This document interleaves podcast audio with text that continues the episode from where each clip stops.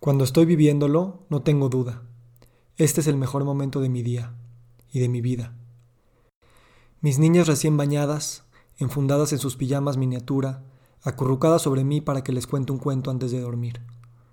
La luz es tenue, el calorcito va en aumento, el aroma de su champú huele a la esencia del mundo, y sus ojos bien abiertos para no perderse nada. Un milagro que se consuma al mezclar la carne, los huesos y las palabras. A uno les cuento la historia de Sherezada, que, para evitar que la maten, contaba largos cuentos al sultán y los hacía durar hasta el alba para que le concedan otra noche de vida. No se los he contado, pero eso es justo lo que estoy haciendo. Cuento cuentos para que se duerman, aunque en realidad es para que todos sigamos despertando. Grandes personajes hemos creado juntos, algunos nos acordamos, otros se confunden con los sueños que cada quien tiene en privado cada noche el pirata Calacarta, que vive en Egipto, y su proyecto es conocer todos los delfines del mundo, desde los lejanos rosados del Amazonas hasta los azules de Nueva Zelanda. Su barco lo lleva a todas partes y con unas bocinas gigantes invoca a los delfines para unirse a su viaje y regresar por el río Nilo a conocer a su familia. El tigre Samuel que se empeña por explorar las cosas que hacen los humanos, desde aprender a esquiar en agua en los lagos de la sabana hasta llegar a las montañas de Canadá y descender las doble diamante nieve. Él hace sus propias chamarras y sus propios esquís, porque en las tiendas de los humanos no venden para tigres. Lo que sí es que el esquí school lo comparte con otros 24 humanos, y aprende a frenar en pizza antes de subir a lo alto de la montaña y seguir al guía en zigzag hasta abajo.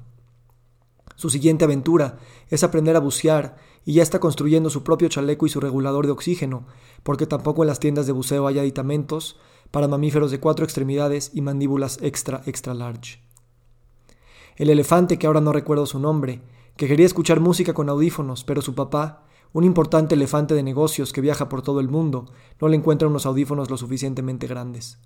Busca en los grandes almacenes de Los Ángeles, de China, hasta en las tiendas online, pero los audífonos son, insuficientes para las orejas de su hijo. Entonces deciden comprar las partes y armarlos ellos mismos.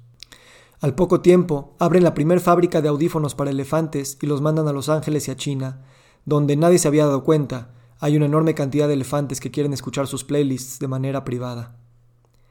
El delfín que quería probar las hamburguesas que despedían aromas deliciosos en las playas donde él vivía. ¿Cómo hacerse amigo de los humanos para que le compartan? Solo pedirles. Hola, soy Daniel. ¿Puedo probar una de tus hamburguesas? No hay como comer hamburguesas con nuevos amigos y luego dejarte llevar sobre su aleta en el mar.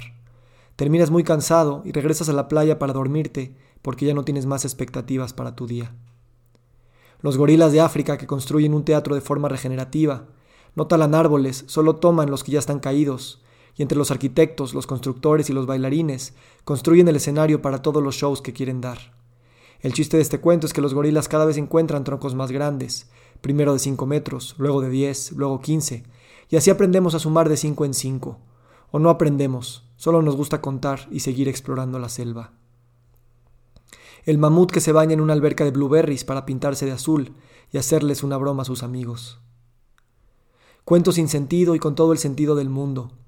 Cuentos a los que a veces hay que esforzarse para generar tensión sin usar a los malos o poner a alguien en contra de tu proyecto, ya sea humano o animal.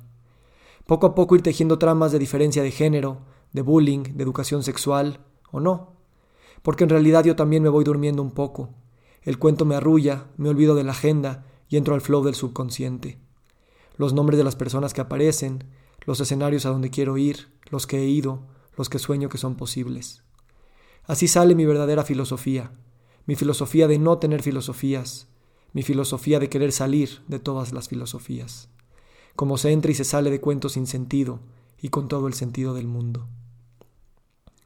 Algún día les contaré el cuento de un padre que les cuenta cuentos a sus hijas, es la historia de un padre que no se imaginaba lo que era tener hijos. No se imaginaba que sus ojos se podían derretir, literalmente desvanecerse, al ver a una de sus hijas dibujar un arco iris. Que sus oídos podían oír el om del universo al escuchar a su pequeña decir Apapulco. Que su voz se quebraba cuando se quedaban dormidas en la tranquilidad de la noche. Y que luego se quedaba callado porque no sabía hacia dónde llevar sus cuentos. Y entonces siempre decía: ¿Y qué creen que pasó? ¿Qué? En ese momento, los ojos de sus hijas se abrían más grandes que la habitación. Su respiración se detenía en expectativa pura. Y en ese silencio, en esa pausa de microsegundos, la eternidad los envolvía. La pausa duraba mil y una noches, la vida se les concedía, y nadie tenía miedo al alba.